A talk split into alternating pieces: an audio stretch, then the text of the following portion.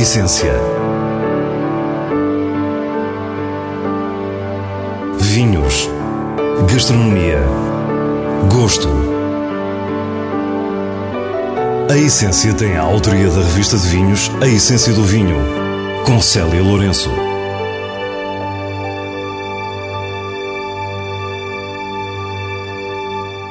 Boa noite. Começamos pela Bairrada com a última novidade das tradicionais caves do Solar de São Domingos. Depois, em Lisboa, entramos no Frade para descobrir um restaurante autêntico e surpreendente. Antes da despedida, tempo ainda para as sugestões da revista de vinhos. Fique para o que é realmente essencial. Em 1937, Elpídio Martins Semedo abriu galerias subterrâneas na rocha da aldeia de Ferreiros, em Anadia, na região da Bairrada, para o estágio dos seus espumantes. Nasciam assim as caves do Solar de São Domingos. Estivemos com o diretor, Alexandrina Morim, que no final do passado ano 2020 apresentou uma novidade, um tinto topo de gama. Mas antes de o conhecermos, Alexandrino diz-nos que o foco continua a ser o espumante. A grande bandeira da região da Bairrada é os espumantes. Não é por acaso que este ano se comemora os 130 anos da produção de espumante eh, na Bairrada.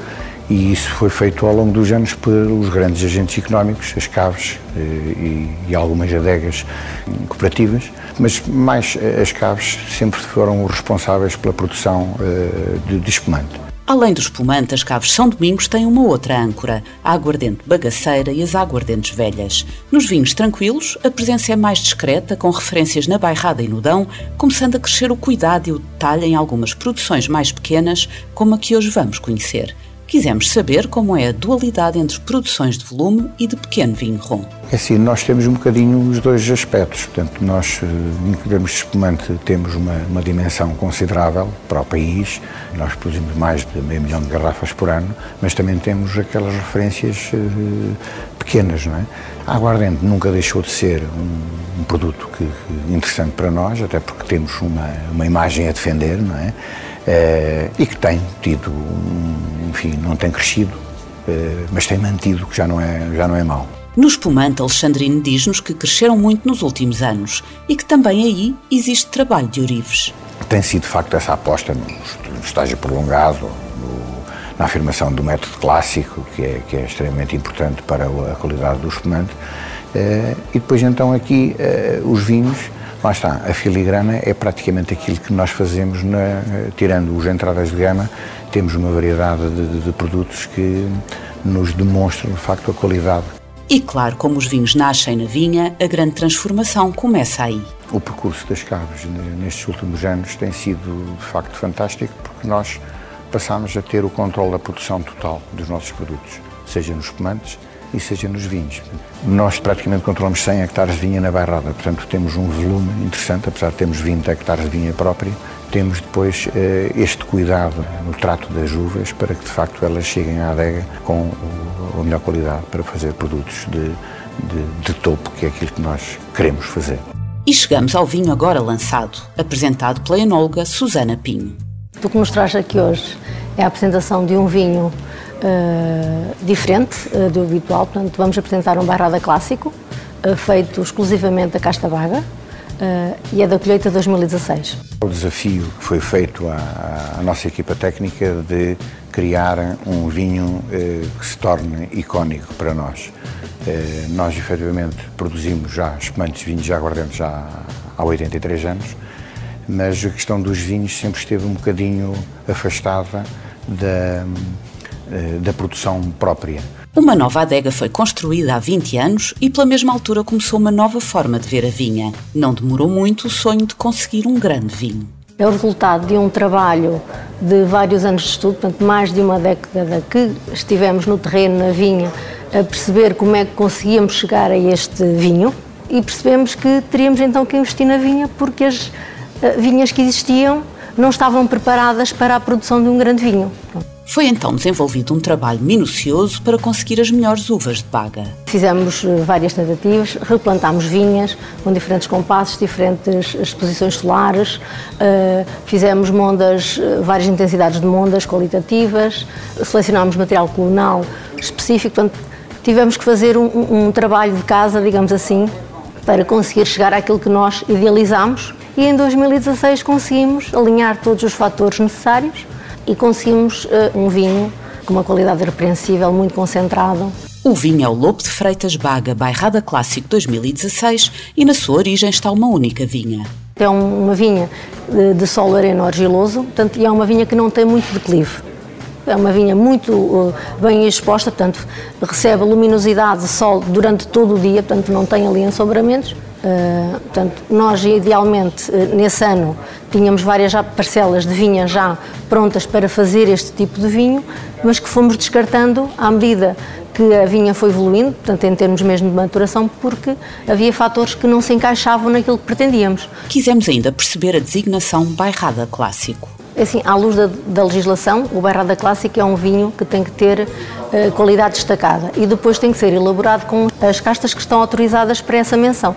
São castas apenas regionais, portanto não há possibilidade de introduzir nesta menção castas internacionais. E depois tem que ter no mínimo 30 meses de, de, colheita, digamos assim, 12 dos quais têm que ser em garrafa. A icónica baga preenche assim todos os requisitos. É uma casta autóctone e produz vinhos com grande longevidade. Quanto ao estágio, o vinho passou um grande período em barrica. Barrica nova durante 18 meses. Para finalizar eh, a maturação do vinho foi carvalho francês, eh, pronto, e resultou um vinho belíssimo. A partir de agora, a fasquia está mais elevada e, para terminar, Susana Pinho diz-nos como vai ser a gestão entre viticultura e enologia. É assim, nas Casas São Domingos gostamos muito de desafios.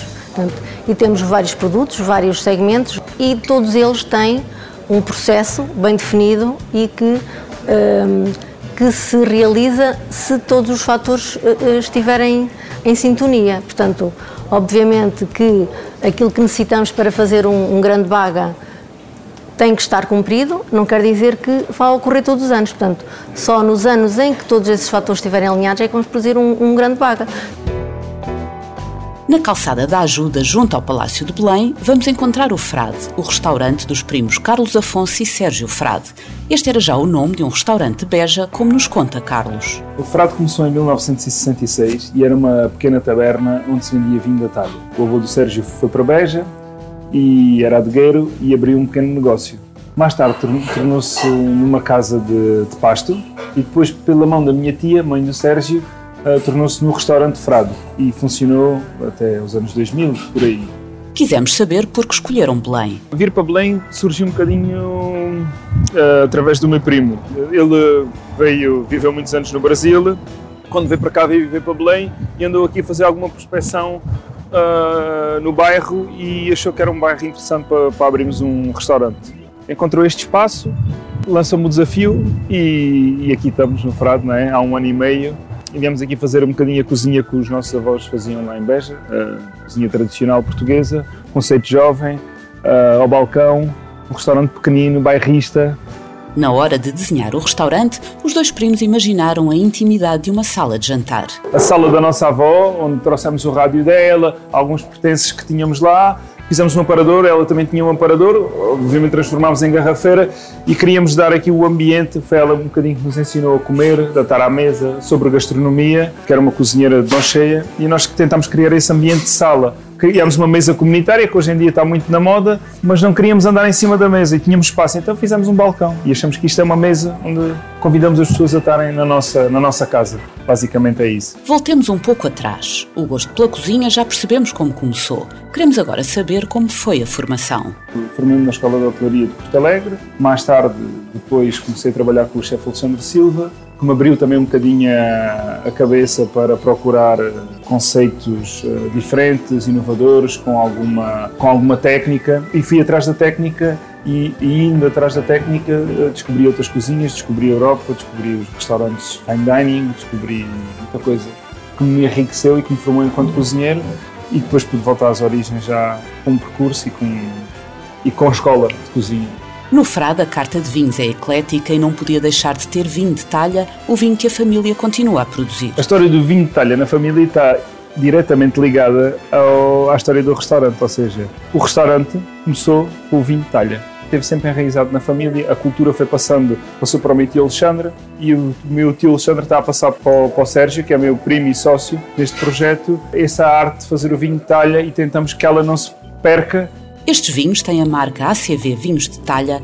e foram dos primeiros certificados como tal. A adega familiar tem talhas datadas de 1856 e 1860 que continuam a elaborar. Eu gosto especialmente dos brancos e acho que o, vinho de talha branco acompanha bem a comida, a, a cozinha alentejana. Por exemplo, umas sopas de cação ficam ótimas com, com um branco de talha. É um vinho gastronómico, feito para acompanhar a comida. E a nossa proposta gastronómica é essa: petiscos caseiros com vinho de talha. A cozinha do Frade não é apenas alentejana como nos diz o chefe Carlos Afonso, é cozinha tradicional portuguesa com influência de várias regiões do país. E numa altura em que estamos todos novamente confinados, interessa referir que podemos ter o prazer da mesa do frade em nossa casa. No futuro, quando nos pudermos reunir novamente, outras opções se voltarão a colocar. Criamos o frade takeaway, como todos os restaurantes, fomos para o takeaway, fomos para o chefe em casa e criámos o frade família e amigos. Frade família e amigos, ou seja, as pessoas podem estar num grupo, podiam estar num grupo, marcavam o restaurante e só convidavam pessoas que elas sabiam onde é que tinham estado e que se sentiam em segurança. Então, o mesmo conceito, mas em casa. As pessoas não tinham ou não queriam sair, mas não queriam deixar de celebrar datas importantes à mesa. Nós preparamos a logística toda com as orientações da DGS e as normas de segurança e cuidados. Vamos à casa das pessoas e fazemos um serviço de, de catering, de chefe em casa. No final da refeição, não podemos deixar de admirar a atitude de alguém que passou pela cozinha do Azurmendi em Bilbao com três estrelas Michelin Passou também pela do Ocean, com duas no Algarve.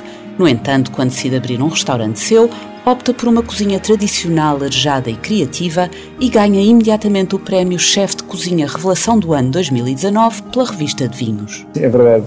Foi um prémio que, que foi completamente inesperado. Eu não, não, não estava à espera desse, desse reconhecimento e fez-me acreditar que é possível uh, termos sonhos, trabalharmos para isso e realizá-los e ser reconhecido por isso. E não vos consigo descrever a sensação que tive. Estava muito longe de, de achar que iríamos ganhar esse, esse prémio e hoje em dia tenho aqui pendurado com o máximo orgulho e satisfação.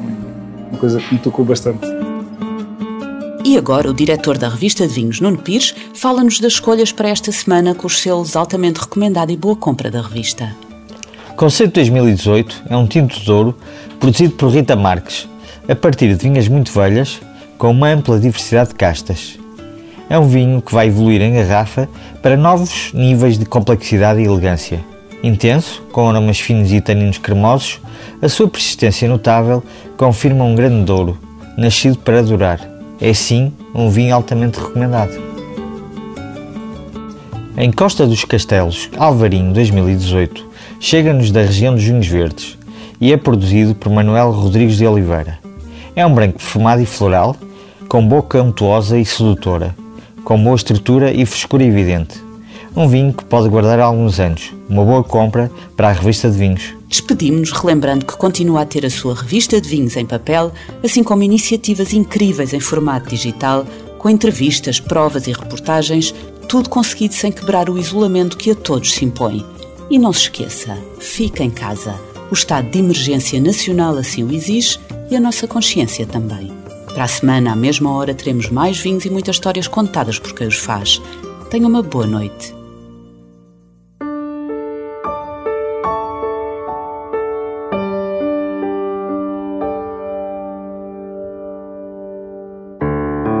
A essência.